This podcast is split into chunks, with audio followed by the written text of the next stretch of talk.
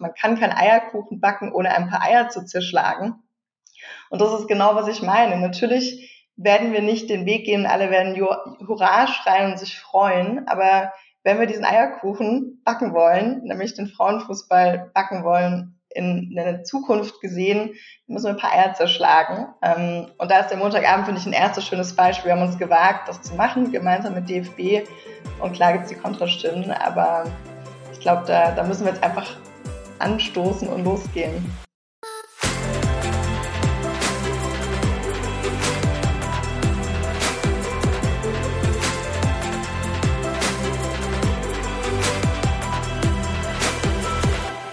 Moin und herzlich willkommen zu einer brandneuen Equalate Podcast Episode. Ich freue mich, dass ihr wieder dabei seid, jetzt im neuen Jahr 2024.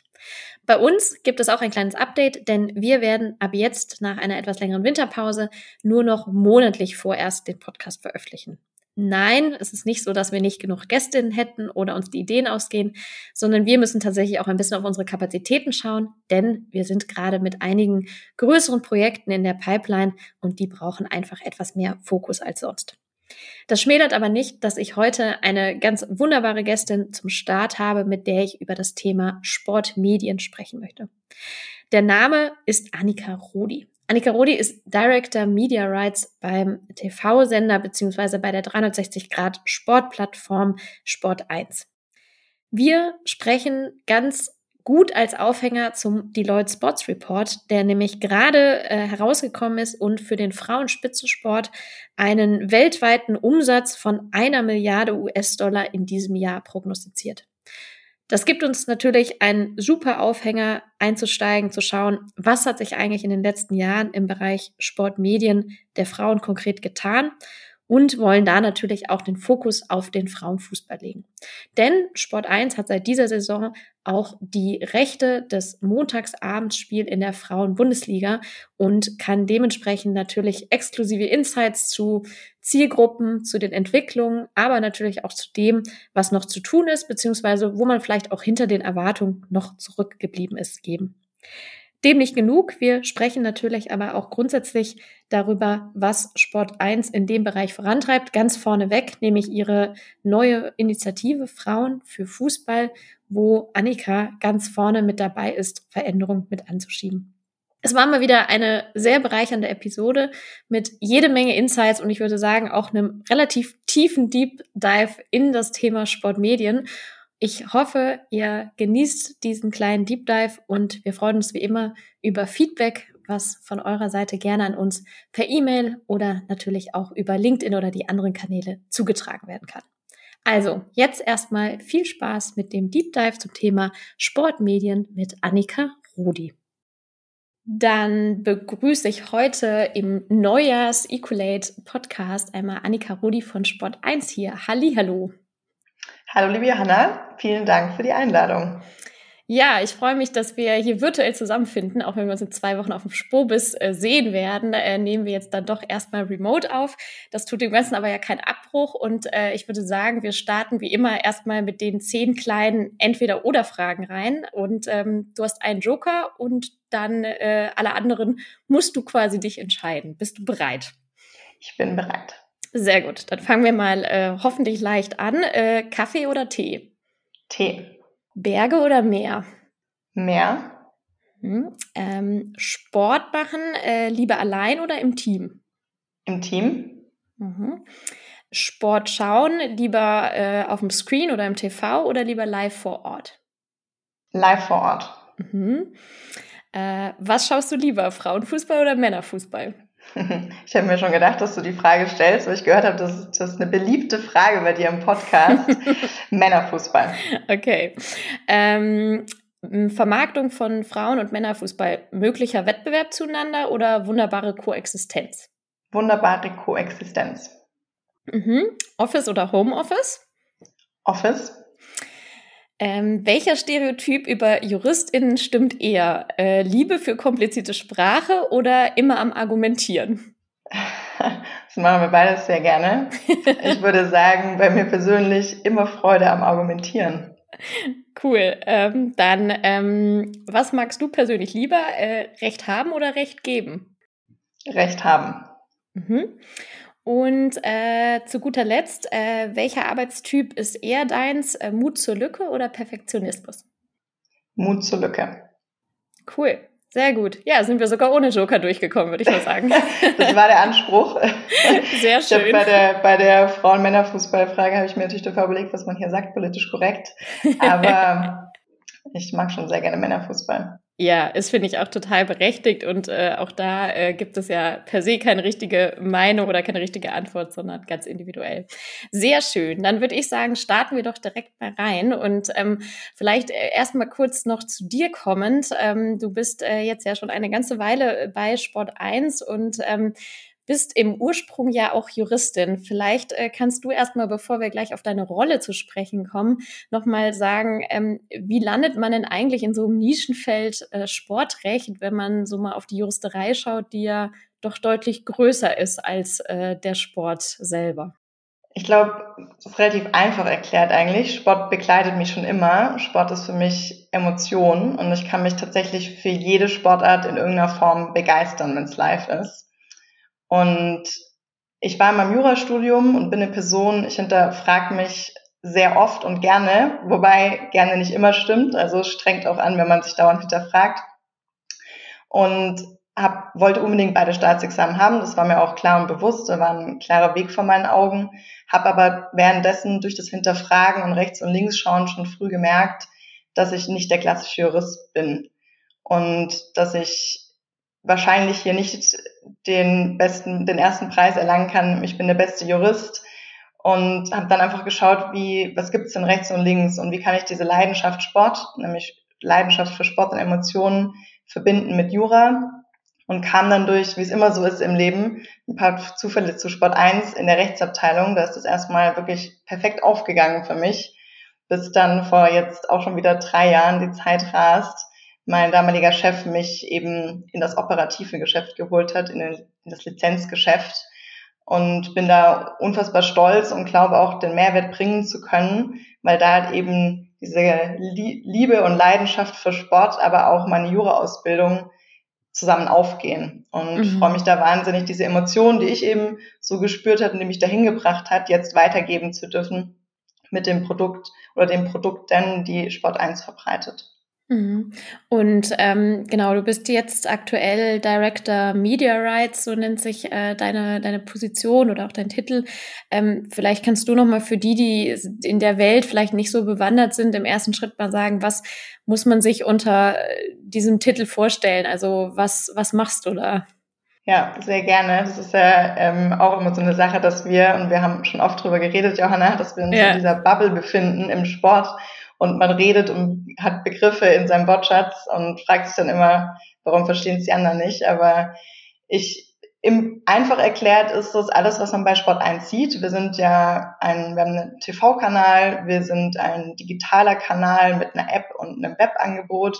Wir haben ein Social-Media-Angebot, wir haben eine OTT-Plattform, zwei Pay-TV-Kanäle, also ein Riesenangebot und alles, was der User da sieht an Bewegtbild, sei es Live-Sport, sei es Highlight-Clips, sei es aber auch zum Beispiel ein Doppelpass, also ein Talk-Magazin, in dem in irgendeiner Form Highlights stattfinden von Sport, habe ich mitgewirkt.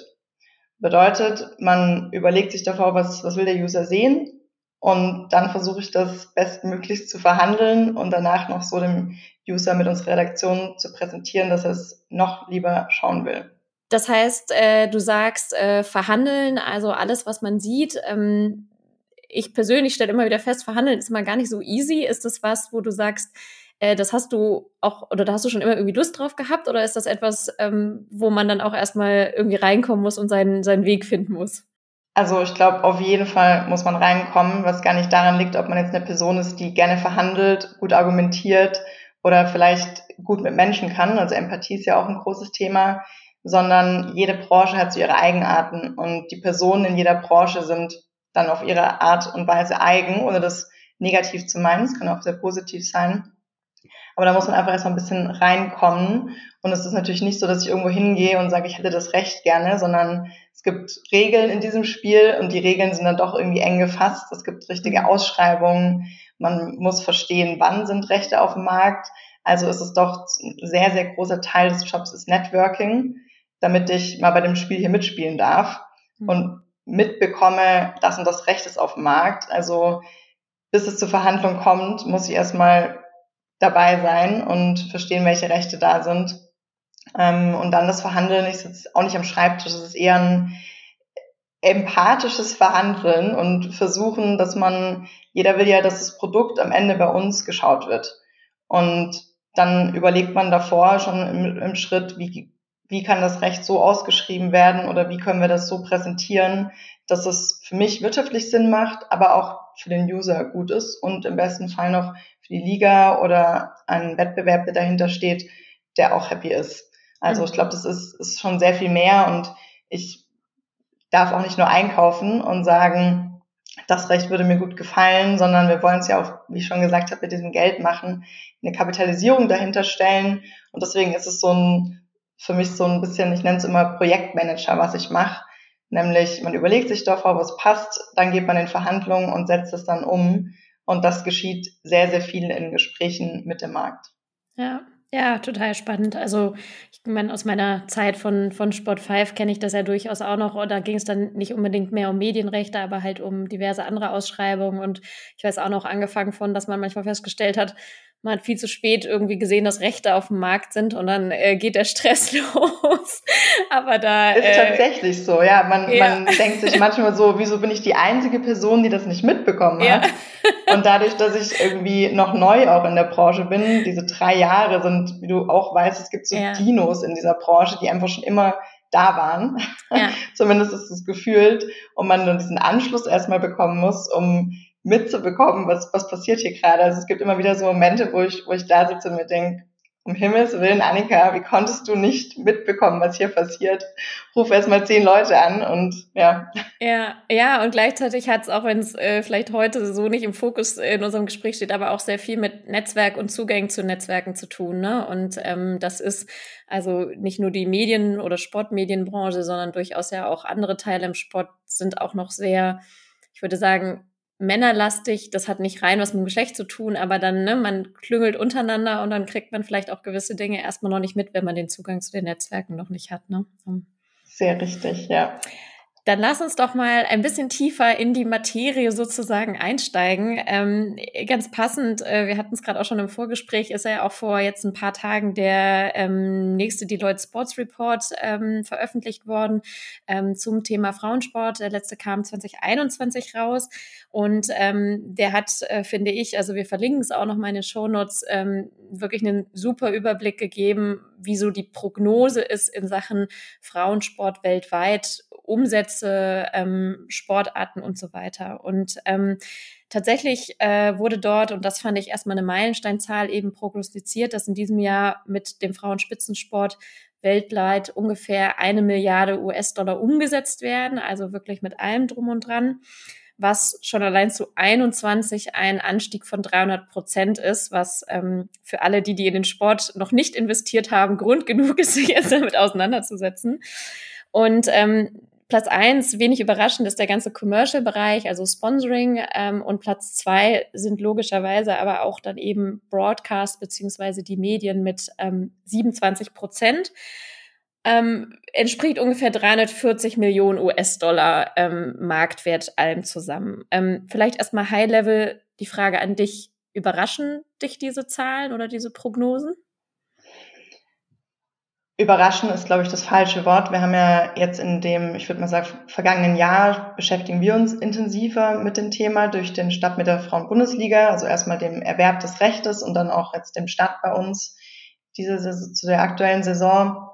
Und es gibt immer da extrem viele Studien und angefangen beim DFB, aber auch bei Firmen, die sich damit beschäftigen. Und dass dieses Potenzial da ist, ich glaube, das, da müssen wir nicht mehr drüber streiten. Das sehen wir mit dem Start der Frauenbundesliga und auch mit anderen Projekten. Das sieht man im Markt und deswegen überraschen ist, glaube ich, das falsche Wort. Ähm, es wurde auch schon oft drüber gesprochen. Ich glaube, dieses Sponsorenthema, wie du es wie du es gerade genannt hast, mhm. auch in, in der Studie, ist, ist, ist mit das wichtigste Thema. Und das merken wir auch, nämlich das Gespräch mit Sponsoren, dass da ein extremes Interesse da ist, in diesen Frauensport reinzugehen. Einmal, weil es eine komplett neue Kundenzielgruppe ist. Also man, man schafft neue Kundenzielgruppen. Das wollen wir auf einer Medienplattform, das will aber auch vielleicht eine Marke XY, die sagt, ich will nochmal neue Kunden erreichen und dieses Engagement in dem Bereich Frauensport übergeordnet hat, glaube ich, eine extrem positive Auswirkung auf Marken. Und dann kommt noch dieser Punkt, dass man sich gesellschaftspolitisch irgendwie positionieren kann. Also, dass Sponsoren da Interesse haben, das merken wir in dem Gespräch mit Produktfrauen Bundesliga, aber vor allem, da kommen wir wahrscheinlich nachher noch drauf, mhm. unserer Initiative Frauen für Fußball. Und ähm, deswegen überrascht mich das überhaupt nicht und glaube, da ist sehr, sehr viel Potenzial und die Diskussion, ob da Potenzial ist, sollten wir auch nicht mehr führen. Hm, ja, nee, bin ich total bei dir. Also das Ob ist, glaube ich, die falsche Frage. Ich glaube, es geht jetzt eher darum, genau diese nächsten Schritte anzugehen, zu sagen, wo genau steckt das Potenzial, wo passt auch welche Zielgruppe, welche Sportart, ähm, wie auch immer zu mir und ähm, das natürlich dann auch entsprechend voranzutreiben. Ähm, vielleicht genau, wir kommen da sicher auch gleich nochmal ein bisschen mehr drauf zu sprechen, ähm, wenn wir mal so grundsätzlich, ich hatte auch da in der Studie mir oder in der Prognose mal angeschaut, ähm, vielleicht auch wenig überraschend, aber 52 Prozent äh, macht tatsächlich der US-Markt aus, also das sozusagen mit Abstand der größte Markt. Und der in Anführungsstrichen zweitgrößte Markt ist Europa. Also da gibt es keine weitere Aufschlüsselung mit ähm, 14 Prozent. Und dann haben sie erstmal das nicht weiter konkretisiert. Also der Rest mhm. ist dann mhm. sozusagen so ein bisschen Rest of World. Ich finde das ja schon einen krassen Unterschied. Ich weiß nicht, wie viel und wie bewandert du natürlich auch mit dem US-Markt sozusagen bist, aber jetzt mal grundsätzlich auf Sportmedien bezogen. Ähm, wo siehst du die Gründe für so einen krassen Unterschied? Also ich glaube, erstmal aus, aus sportlicher Sicht ist natürlich, wenn wir jetzt auf Frauenfußball gehen, und das ist ja dieses, dieses Hauptthema, mhm. über das wir in diesen Studien auch meistens sprechen, ist es schon so, dass Amerika einfach deutlich weiter ist. Und das heißt gar nicht, dass die weiter sind, weil die es besser gemacht haben, sondern das Standing von Frauenfußball in den USA ist halt von, von Grund her ein besseres. Und ähm, das weiß nicht, ob es damit zu tun hat, dass die Männer besonders schlecht spielen, das glaube ich nicht, aber dieser Frauenfußball, Teamsport in den USA hat ein extremes Standing. Und deswegen starten die von einer ganz anderen Ebene, die wir so erstmal gar nicht haben im, im Status mhm. quo, was was auch daran liegt, dass wir halt in Deutschland Fuß ein Männerfußballland sind. Ähm, und deswegen startet man woanders. Aber das heißt nicht, dass das nicht möglich ist oder dass das Potenzial nicht da ist, da auch hinzukommen oder sich zumindest anzunähern. Das beste Beispiel ist in dem Fall ja auch England, die das aus sich heraus auch ein ganz klassisches Fußball-Männerland, England. Ja. Ähm, das lässt ja. sich ja auch nicht bestreiten. Das bedeutet nicht, dass, dass, dass ich glaube, Deutschland und England sind da auf einer e ähnlichen Ebene. Und das Land zeigt, dass es möglich ist und da ist extrem viel schon gegangen worden. Und du hast es gerade gesagt, dieses, wir reden die ganze Zeit drum, es gibt ein Momentum, Momentum ist da, alle sind sich einig. Es mhm. gibt super viele Ideen, die rumschwirren, die sogar noch besprochen werden öffentlich. Es sind Personen da, die, die Lust und Bock haben, ja. Also ich wäre die, die erste, die auch irgendwo aufspringen würde, wenn mich jemand fragen würde, kann man, kann, darf ich mitmachen? Aber allein das Momentum und die bestehenden Ideen schafft halt keine Veränderungen. Es braucht jetzt eine Gruppe und in meinen Augen nicht irgendeine Gruppe, sondern eine Gruppe mit verschiedenen Sichtweisen, verschiedenen Ausbildungen, verschiedenen Hintergründen. Und diese Gruppe sollte dann offen diskutieren, wie wir jetzt weiterkommen und dann auch mit Durchhaltevermögen dahin gehen. Ähm, das, das muss, muss passieren. Und das bedeutet dann Veränderung, wahrscheinlich Risiko, aber auch aber auch voll viel Wachstum, ja. Und es wäre eine, glaube ich, vertane Chance, es nicht zu machen. Ich weiß noch, als wir den, den Montagabend gestartet sind, der ja auch sehr umstritten ist in Deutschland. Sport 1 ist schon immer gerne Montagabend drauf, gemacht. Ja. Genau. ja. War das auch so. Und, und ich musste ja. so schmunzeln, weil in, ich habe mich auch ein bisschen auf den Podcast vorbereitet und saß letzte Woche im Kino und habe mir Napoleon angeschaut. Ähm, und da war, war ein Zitat, was ich irgendwie ein bisschen treffend fand. Aber er hatte dann gesagt von einem Kampf, man kann keinen Eierkuchen backen, ohne ein paar Eier zu zerschlagen. Und das ist genau, was ich meine. Natürlich werden wir nicht den Weg gehen, alle werden Hurra schreien und sich freuen. Aber wenn wir diesen Eierkuchen backen wollen, nämlich den Frauenfußball backen wollen, in, der Zukunft gesehen, müssen wir ein paar Eier zerschlagen. Ähm, und da ist der Montagabend, finde ich, ein erstes schönes Beispiel. Wir haben uns gewagt, das zu machen, gemeinsam mit DFB. Und klar gibt es die Kontrastimmen, aber ich glaube, da, da müssen wir jetzt einfach ja. an, anstoßen und losgehen. Total. Und vor allem, ich finde es halt auch, und den Aspekt habe ich mir eigentlich auch mit aufgeschrieben, aber wir können auch gerne jetzt sozusagen auch ja ähm, einmal noch mit thematisieren. Ähm, du hast ja selber auch gesagt, ne, oder meiner Frage mit dem auch Koexistenz Frauenfußball versus Männerfußball. Ähm, man kann natürlich Synergien nutzen und man sollte sie auch nutzen oder auch aus Dingen vielleicht oder Sachen vielleicht auch kopieren, die auch der Männerfußball gut macht. Und genauso ist es aber ja andere Zielgruppe, anderes Produkt.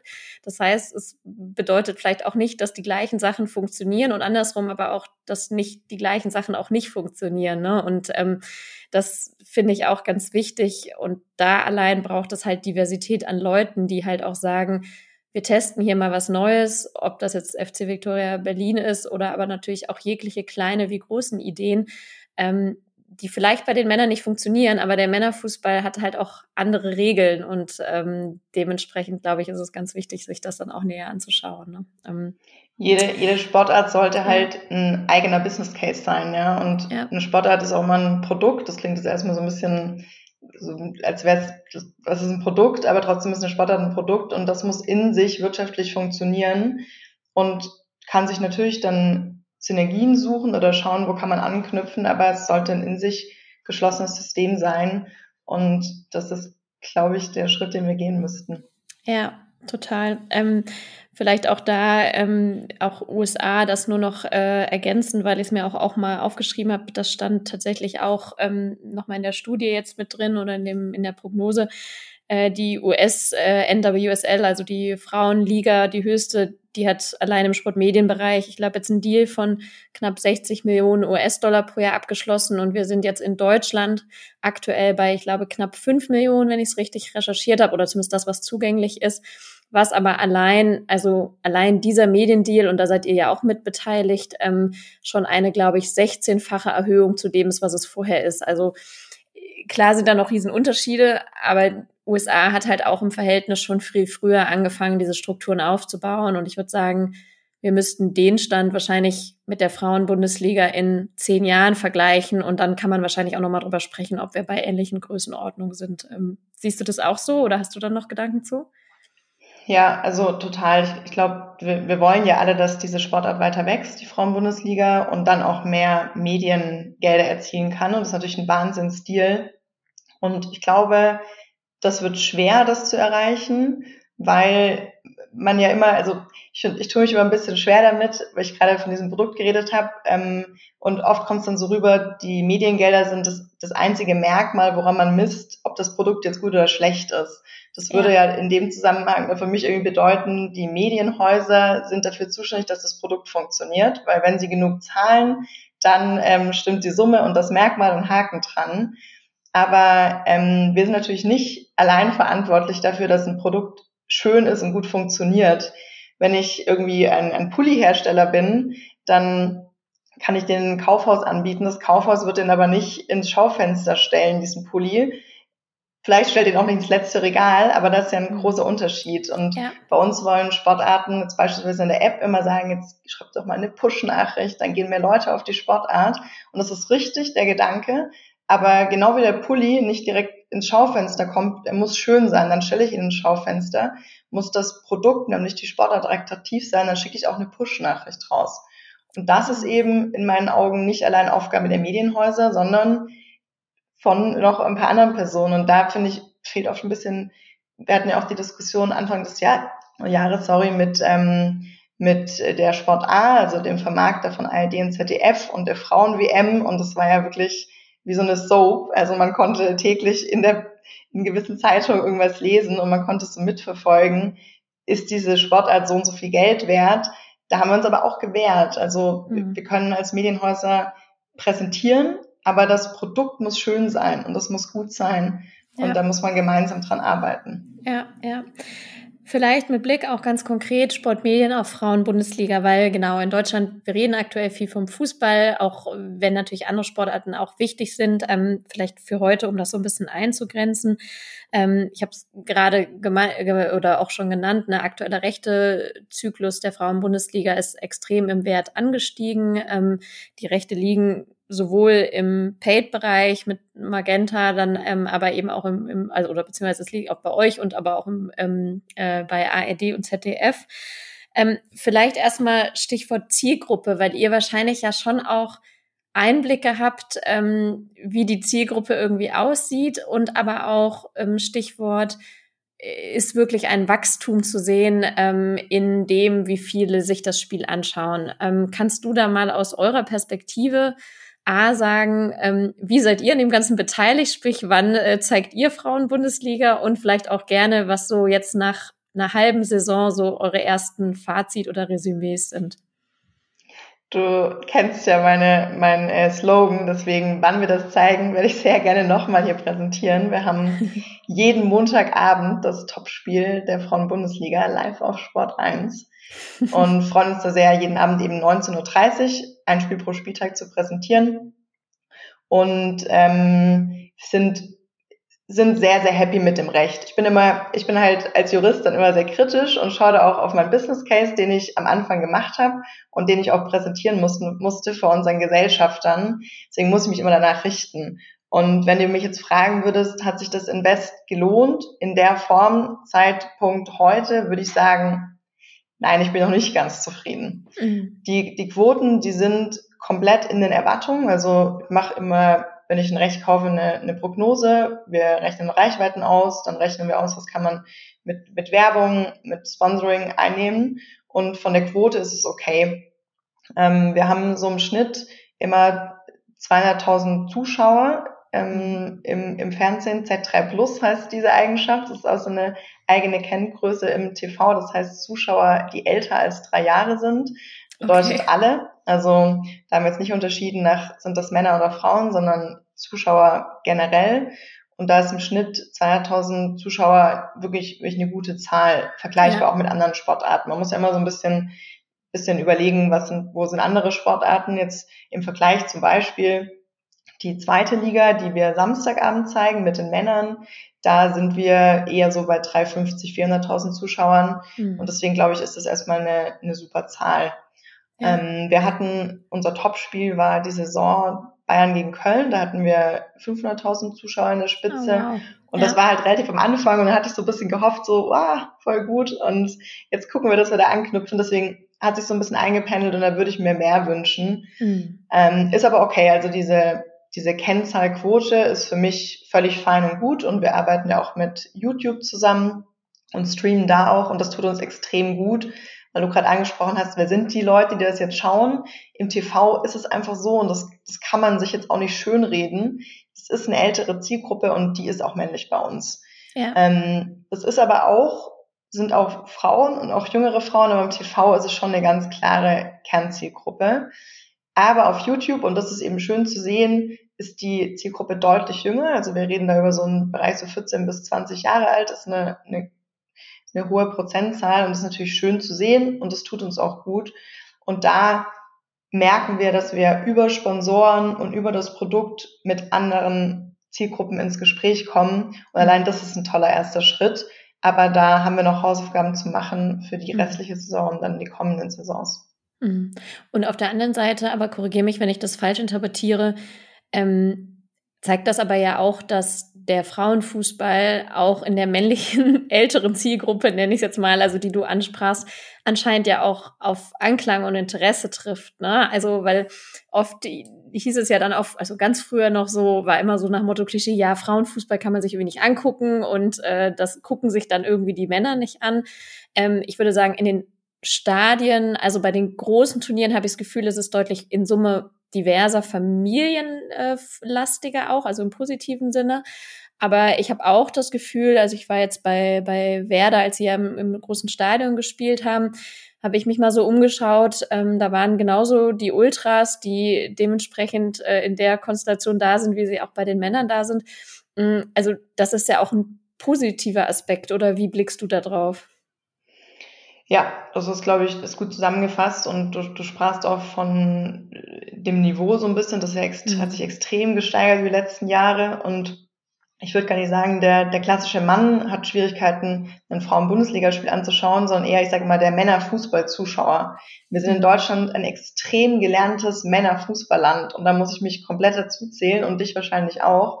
Ich bin aufgewachsen mit Männerfußball. Und wir haben halt jeden Bundesligaspieltag, wobei ich vorher, als ich mir überlegt habe, wann ich das erste Spiel geschaut habe, die ersten Spiele habe ich im Teletext geschaut äh, und habe immer aktualisiert den Spielstand. Das macht mich jetzt älter hier, als vielleicht viele denken.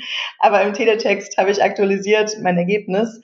Genau, ich bin ein gelernter Männerfußballschauer und ich habe selbst bei mir gesehen, dass ich mich einfach mal einlassen musste auf das Produkt Frauenbundesliga. Und neben dem Produkt Männerbundesliga funktioniert das wahnsinnig gut und ich war so positiv überrascht und bin unfassbar glücklich, dass wir dieses Produkt haben und bin deswegen auch so ein Befürworter und will Leute anstecken. Das ist ein ganz, ganz toller Sport, der wahnsinnig hochklassig ist, der Spielszenen hat, die man die man, es gibt ja diesen, diesen tollen Werbeklick in Frankreich, wo, wo man dann am Ende er wird aufgelöst, dass das alles Frauen sind, ja. die diese Tricks machen. Also eine Wahnsinnsqualität. Ich will nur Werbung machen. Schaut, schaut euch das an. Geht da mal rein. Das ist toller, als man denkt, ja. Und wie du auch gesagt hast, im Stadion. Ich, ich habe auch Spiele verfolgt im Stadion und äh, war auch zum Beispiel schon in Bremen, aber auch hier in München. Und so ein gemischtes, tolles Publikum, junge Männer, alte Männer, junge Frauen, alte Frauen, Pärchen, alles, was du dir wünschst und eine, eine tolle Atmosphäre. Deswegen, das, das ist eine perfekte Zielgruppe, die wir alle haben wollen. Mhm. Und mit Blick auf, also auch was du vorhin so ein bisschen angeteasert hast, ähm, ich hatte mir tatsächlich diese WM-Situation auch aufgeschrieben, ähm, aber mal einen Schritt vorgelagert, der Gedankengang auch mit, ähm, wer bezahlt für die Rechte und für wen ist es auch vor allem dann zugänglich. Und der Trade-off, das, ähm, auch das wird in diesem Deloitte-Report auch nochmal angesprochen, ist ja immer zwischen paid, jemand verdient damit auch Geld. Am Ende sind die meisten Unternehmen halt auch Wirtschaftsunternehmen, so offen und ehrlich muss man halt sein, aber auch eine deutlich kleinere Zielgruppe versus oder auch eine Zersplitterung der Rechte vielleicht auch versus halt irgendwie Free TV, breiterer Zugang, dadurch vielleicht auch noch ein Lift für den Frauenfußball, der vielleicht noch nicht so bekannt ist, ähm, aber natürlich eine Herausforderung, was, was Wirtschaftlichkeit angeht. Ähm, wie, wie blickst du da drauf? Also ähm, man sah ja genau, The Zone hat ja Champions League, glaube ich, zeitweise auch auf YouTube gezeigt. Ich glaube, jetzt haben sie auch ganz frisch was announced, dass sie da ähm, noch offen zugänglich was zeigen. Ähm, was ist der richtige Weg da? Also richtiger Weg ist immer, immer schwierig, weil es ja zu jedem mhm. Thema verschiedene Meinungen gibt. In Deutschland ist die Sportmedienlandschaft extrem zersplittert und super fragmentiert. Und das sieht man ja, ich bin jetzt irgendwie fünf Jahre bei Sport 1 und man denkt, diese Branche ist gesättigt an Anbietern, aber dann kommt immer noch mal jemand aus der Erde rausgesprießt und man fragt sich so, welche Rechte soll der jetzt noch kriegen? Sprichst du dein Media weg. an, oder? da will ich natürlich nie äh, Kollegen ansprechen. Nein, aber genau, so ein, ja, bei klar. uns war immer, bei uns war immer, ja. okay, The Zone, krass, die sind jetzt da und die werden groß. Aber dann hat man sich mit denen arrangiert und angefreundet und Partnerschaften gebildet und dann kam dein zum Beispiel. Genau, das ist, das ist schon das Beispiel, was ich meine. Oder jetzt mit ja. DF1, das hast du gerade angesprochen, DF1, ein neuer Free-TV-Sender, der von Servus TV das Signal übernimmt und jetzt mit The Zone eng zusammenarbeitet und da eben die von dir angesprochenen Champions League-Spiele zeigt der Damen.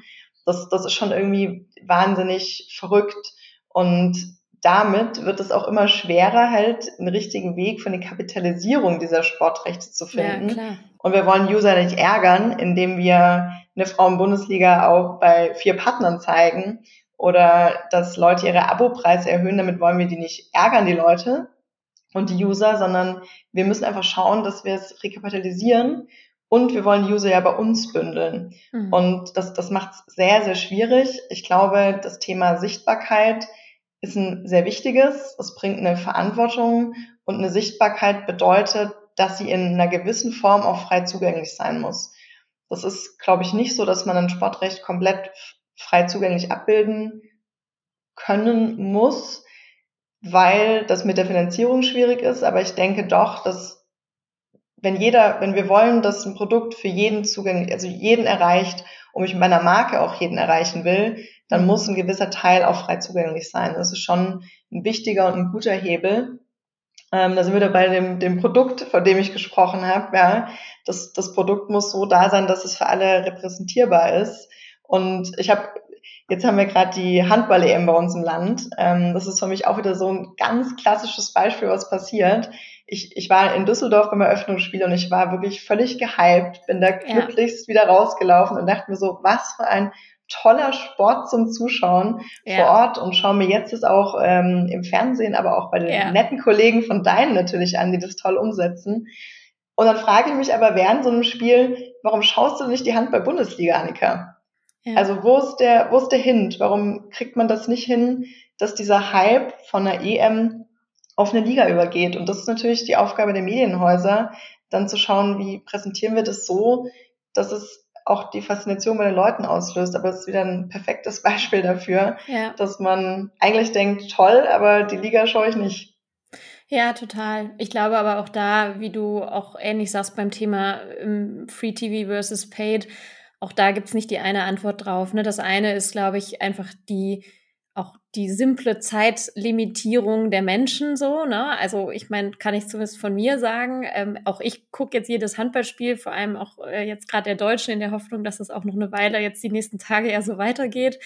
Ähm, aber das ist, glaube ich, schon auch ein Punkt. Ähm, ja, und dann ist genau das, und ich finde es trotzdem wichtig, von einem Produkt zu sprechen, weil das ist es am Ende überall da, wo man ja auch ein Stück weit eine, eine, eine Wirtschaftlichkeit oder eine Kapitalisierung rauszieht. Und ähm, ich finde zumindest im Frauenfußball sieht man halt, man hat in den letzten Jahren extrem viel vorinvestiert, um ein Produkt und um auch ein Grundrauschen zu schaffen.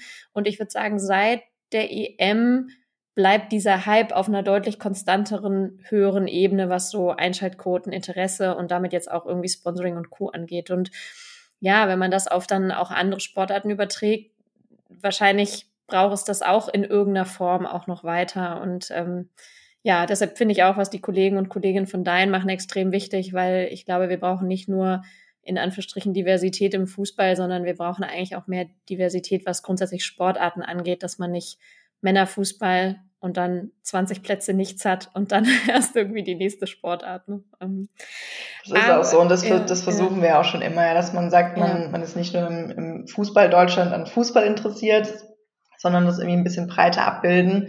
Und gerade mit zum Beispiel die, die Volleyball-Damen haben wir schon über, über Jahre jetzt einen Vertrag zusammen. Es ist uns wirklich super wichtig, dass man das breit abbildet. Ähm, und da ist Dein sicher ein tolles und ein gutes Beispiel, Wobei auch der Case am Ende funktionieren muss. Das Auf müssen wir einfach abwarten, wie das, wie das ist. Die werden auch hoffentlich Geld machen wollen. Äh, total, äh, absolut. Ich äh, bin auch da gespannt, genau, wie sich die nächsten Jahre entwickeln. Ähm, vielleicht aber auch ähm, eine ganz gute Überleitung, Stichwort Sichtbarkeit ähm, auf eure Initiative. Du sprachst es vorhin auch schon ganz kurz an, ähm, die ihr im Rahmen mit auch dem Erwerben der, der Rechte der Frauenbundesliga für das Montagsabendspiel auch angeschoben habt, nämlich ähm, Frauen für Fußball. Ähm, ich glaube, viele, die hier zuhören, ähm, ja, kennen auch schon einige andere Initiativen. Das heißt, A, erstmal ist es schön, dass viel passiert, führt aber vielleicht auch dazu, dass man irgendwann etwas den Überblick verliert. Deshalb kannst du erstmal noch mal so ein bisschen Sorge. erklären, was das ist, was ihr damit vorhabt und äh, ja, wie man vielleicht dabei sein kann. Das ist, glaube ich, das, das äh, perfekte Beispiel. Wir haben schon, wir zwei haben auch schon oft darüber gesprochen, dass man tolle und viele Initiativen und Projekte und Anstöße hat, die sich aber irgendwie nichts wegnehmen. Das Konkurrenz, ja. der Gedanke von der Konkurrenz ist da nicht so allherrschend und das ist irgendwie auch mal ganz angenehm, sondern jeder freut sich über die nächsten, die raussprießen und die nächste Idee und die nächsten, die sagen, wir sind dabei und wir wollen was machen. Und das ist äh, echt eine ganz, ganz tolle Bewegung und freue mich wahnsinnig, dass das Sport 1 das wagt. Das ist ja auch ein Projekt, dass man als Mediensender, der eigentlich für Männer zuständig ist, sagt, nee, wir wollen uns dem Thema jetzt voll verschreiben. Und neben der Frauenbundesliga machen wir jetzt noch Frauenfußball, nämlich eine Initiative und nutzen da im Prinzip das Umfeld der Frauenbundesliga als Medienhaus zusammen mit, mit Patinnen, die wir für das Projekt gewonnen haben, sind aber auch noch weiter auf der Suche, um neben diesem Sportthema auch gesellschaftspolitische Themen im Vordergrund zu rücken. Und ähm, werden im Prinzip werden Flächen verkauft, also Medienflächen, in denen sich Partner oder Patinnen präsentieren können. Und mit den Einnahmen unterstützen wir wiederum andere tolle Projektinitiativen wie die Footballo Girls oder Scoring Girls von der Tuppertekal und versuchen einfach was, was mitzugeben. Also Aufmerksamkeit, Sichtbarkeit, aber dann auch noch einen guten Zweck verfolgen und freuen uns wahnsinnig. Also ich freue mich persönlich so wahnsinnig, weil ich, als wir das Projekt, man ist ja so, man hat dauernd irgendwelche Projektideen und weiß bei manchen, okay, das wird schwer, die umzusetzen und hier war es so und äh, freue mich da sehr, dass wir das umgesetzt haben. Ja, total cool. Vor allem, ich weiß noch, als wir vor Weihnachten irgendwann gesprochen haben und ähm, ich meine, du hast gerade eingangs gesagt, was dein eigentlicher Job ist. Und dann habe ich dich gefragt so ein bisschen, was du eigentlich dort in dem Bereich noch so alles machst. Und du hast, äh, glaube ich, wortwörtlich gesagt, äh, dass du on top auch ein bisschen gerade Lobbyistin für den Frauenfußball bist und äh, da auch intrinsische Motivation hast, ganz viel zu bewegen. Und ähm, deshalb also da auch schon mal von meiner Seite echt Hut ab und cool, was ihr anschiebt. Und ähm, bin auch sicher, also das eine, ne, da kann es mehr und mehr Initiativen geben, das definitiv und vielleicht aber dann auch mit der Zeit irgendwann zu schauen, wo gibt Synergien, dass man vielleicht auch Sachen wieder zusammenschließt. Und ich glaube, das ist vielleicht auch gerade so die zeitversetzte Phase, die es braucht, dass erstmal ganz viel kommt und dass man dann schaut, wie kann man, so wie ich mit Fußball kann mehr zusammenarbeite, so wie wir auch jetzt gerade auch ein bisschen hinter den Kulissen ja sprechen, vielleicht auch Synergien nutzen. Das ist ja total cool. Ähm, Habt ihr, das würde mich mal noch interessieren, weil du sagst, ne, Partner, Patin ähm, und Co., die dort ähm, Teil davon sind. Äh, hast du da, oder we, wen sprecht ihr da an, beziehungsweise wer hat da Interesse? Du hattest vorhin ja schon mal gesagt, irgendwie andere Brands haben jetzt am Frauenfußball auch Interesse und wir sehen es ja bei Google Pixel, äh, Vorwerk und so weiter, also Partnerschaften, die auch exklusiv nur im Frauenfußball sind. Ähm, wie nimmst du das bei euch wahr, beziehungsweise jetzt vielleicht auch im Rahmen der Initiative? Es ist tatsächlich ein bisschen zweigeteilt und auch interessant zu sehen. Ich persönlich und auch mein Business Case dachten, wir dachten gemeinsam, dass wir mit der Frauenbundesliga durch Fußball Deutschland laufen und alle einmal so abklatschen und äh, die Deals eintüten. Also so im Prinzip nur einmal durchlaufen und sagen, da noch ein bisschen Geld und da noch ein bisschen Geld. So war das leider nicht. Es war ein bisschen ernüchternd. Wir haben natürlich einen Deal mit Google Pixel, der jetzt aber auch nicht so überraschend ist im Hinblick darauf, dass sie das äh, Sponsoring haben im, im Titel. Das heißt ja die Google Pixel Frauen Bundesliga. Ähm, das war ein bisschen ernüchternd. Wiederum sehr positiv war dann, dass wir mit dieser Initiative dann doch wieder die Sponsoren ansprechen konnten. Und da stellt man sich jetzt die berechtigte Frage. Also wir haben, weil du gefragt hast, wen, wir haben alle angesprochen. Also ja. wir haben im Prinzip einen Aufruf gestartet, so willst du Teil von Sport 1 Frauenfußball sein? Also jeder, der sich angesprochen fühlt, kann da auf uns zukommen und dann spricht man und schaut, ob die Kooperation Sinn macht. Aber das über DFB, VW, Ulsport, Unser haben wir also auch, auch breit, breite Marken, die da die da mhm. stattfinden. Aber schön zu sehen, und da stellt man sich jetzt diese Folgefrage, warum im Fußballprodukt nicht und warum bei der Initiative? Die Frage mhm. darf sich jeder selbst beantworten. Ich glaube, weil nochmal die Werte ein bisschen mehr im Vordergrund stehen. Ähm, ist ja auch bei, den, bei den Produkten, die schon extrem positiv sind, aber nochmal ein bisschen mehr, glaube ich. Und das ist sehr, sehr schön zu sehen, dass man dann, glaube ich, jetzt mit einem Gesamtportfolio nochmal neue Sponsoren anspricht und denen auch erklärt, es ist nicht nur der Sport, sondern es ist auch das, was sie sucht an Werten und Botschaften dahinter. Aber ja. wie gesagt, auf freien Frauen-Bundesliga hätte ich mir ein bisschen mehr gewünscht, bin auch mal ganz ehrlich. Also bin da, wie gesagt, der Business Case muss stimmen, aber in der Gesamtschau ist es sehr positiv. Cool, ja. Ja, und auch da, es braucht vielleicht auch ein bisschen Zeit. Äh, ihr lernt, äh, der Markt lernt, der Markt entwickelt sich. Wirtschaftlich ist es vielleicht trotzdem gerade auch nicht die allerbeste Zeit, muss man ehrlicherweise sagen. Also da weiß man ja auch, dass dann nicht nur es im Rahmen des eigenen Ermessens ist, sondern auch sehr viele externe Faktoren ähm, mit reinspielen.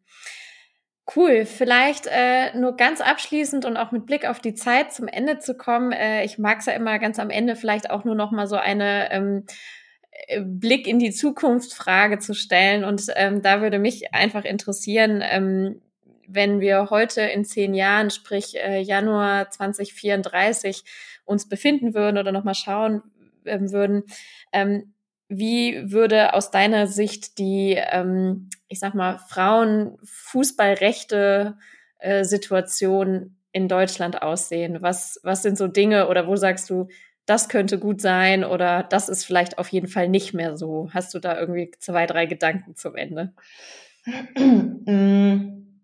Also ich habe gar nicht so eine, so eine ganz klare Meinung. Also ich habe irgendwie viele Vorschläge in mir, die ich auch, wie gesagt, gerne und in, gerne in großen Runden teilen werde, was dieses Produkt Frauen-Bundesliga angeht. Ähm, ich glaube, das, was wir schon angesprochen hatten, wenn wir, wenn wir zusammen jetzt losgehen, wenn wir zuhören, offen sind, dann glaube ich, kann ganz, ganz viel bewegt werden. Und wünschen würde ich mir, wenn man, wenn man jetzt die zehn Jahre nimmt, ob das jetzt auf ein oder auf vier Plattformen abgebildet wird, das Produkt, das ist, glaube ich, gar nicht so wichtig. Aber dass wir, dass wir diesen, diese Professionalität des Frauenfußballs verbinden mit einem Entertainment. Dass man im Stadion, und ich, ich nenne mal beides, weil ich gar nicht jetzt als Medienplattform die Stadien ausschließen will, sondern im ja. Stadion und beide Medienplattformen ein Produkt geschaffen haben, was wahnsinnig entertaining ist und diesen Sport kombiniert. Das wäre so mein Wunsch irgendwie. Ich glaube, das ist möglich. Und da gibt es Beispiele mit, mit Victoria Berlin oder auch mal ein Blick auf eine NFL kann sich lohnen. Da gibt es so viele tolle Ansätze. Das wäre so ein bisschen mein, mein Blick in zehn Jahre, wenn ich mir das wünschen dürfte. Wo das dann läuft, ähm, bin ich jetzt mal, versuche ich mich äh, nicht an Sport 1 zu halten, sondern einfach zu sagen, nee, es wäre einfach toll, wenn wir das Produkt so geschaffen bekommen. Und dann wird es eben auch geschaut und dann ist die, ja. ist die Frage auch gar nicht mehr so wichtig, wo es jetzt läuft und brauchen wir Sichtbarkeit, sondern die wird es dann einfach geben automatisch. Total. Und wer weiß, äh, wo wir in zehn Jahren sowohl, äh, wir sprachen von den verschiedenen äh, Plattformen, die es dann gibt, aber auch was technologisch äh, so möglich sein wird, ob es jetzt durch KI, Augmented Reality und Co. ist. Vielleicht sitzen wir auch alle zu Hause, haben eine Brille auf und fühlen uns, als ob wir live im Stadion sitzen. Ne? Also we don't know, aber ich würde sagen, so ganz unrealistisch für in zehn Jahren ist das wahrscheinlich auch nicht. Ist es wahrscheinlich nicht und noch äh, fünf Deins mehr. Ja, wahrscheinlich. Aber dann äh, würde ich auch auf jeden Fall ähm, den Wunsch äußern, dass wir dann äh, zusammen mal, obwohl wir beide, du in München, ich in Hamburg sitzen, nebeneinander äh, im Weserstadion sitzen und uns die Frauen-Bundesliga Ich habe äh, ich hab das schon, ich habe das schon angemerkt und habe bei Bremen noch immer hinterlegt, äh, mit dem wir auch toll zusammenarbeiten, dass wir uns über Einladungen jederzeit freuen. Ich glaube, das lässt sich ermöglichen. Sehr gut. Ja, cool. Ähm, dann äh, danke ich von meiner Seite ganz herzlich für deine Gedanken, für ähm, deine Blickwinkel, die ich äh, sowohl persönlich wie fachlich einfach sehr, sehr schätze. Und ähm, ja, gebe dir aber natürlich trotzdem noch mal die Möglichkeit, hier abschließend äh, nochmal das Wort zu ergreifen. Hast du noch etwas, was du noch in die Runde mitgeben magst oder äh, einfach teilen möchtest? Auch vielen Dank für die Einladung. Also ich habe äh, mich extrem gefreut, dass wir das endlich schaffen. Wir hatten es ja schon länger vor und es ist ja irgendwie so schön, finde ich. Wir, wir tauschen uns ab und zu aus. Und danach habe hab ich immer das Bedürfnis, dir nochmal zu schreiben, wie, wie nett und toll ich das fand, weil, weil man einfach weiterkommt mit dir und dir auch mal Lob aussprechen. Ich finde das äh, toll, was du machst und mutig, wie du das machst und äh, gebe dir quasi einen Teil meiner Kraft für 2024 freue mich auf den weiteren Austausch, aber auch mal als Lob aussprechen. Ich finde das wirklich äh, toll, wie du das machst und weiter so für uns beide. Ich bin gespannt, was das Jahr so bringen wird. Cool, vielen, vielen lieben Dank und äh, ich äh, kann das nur zurückgeben. Freue mich und freue mich auch, das ein oder andere Projekt zu starten oder uns dann demnächst auf ein Getränk äh, irgendwo zu sehen. Ähm, das steht ja auf jeden Fall an. Cool, dann wünsche ich dir erstmal einen schönen Abend und äh, vielen lieben Dank für deine Zeit. Danke dir, liebe Johanna. Dankeschön.